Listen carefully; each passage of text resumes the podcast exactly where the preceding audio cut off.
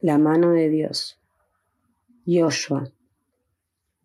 En mi barrio, nada es más importante que un pibe sin remera, sudando a mil en la canchita, humedeciendo todo el short blanco de fulvito Adidas, obvio, bien blanco, guachín.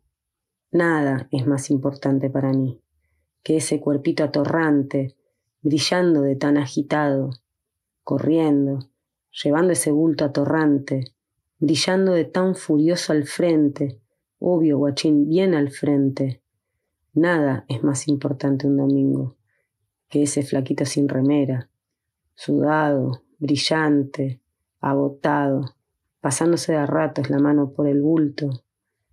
Yo lo miro y lo miro, y lo miro y sé que esa mano atorrante con la que se arrulla de ratos el bulto, esa, sí, esa misma, esa, esa es la mano de Dios.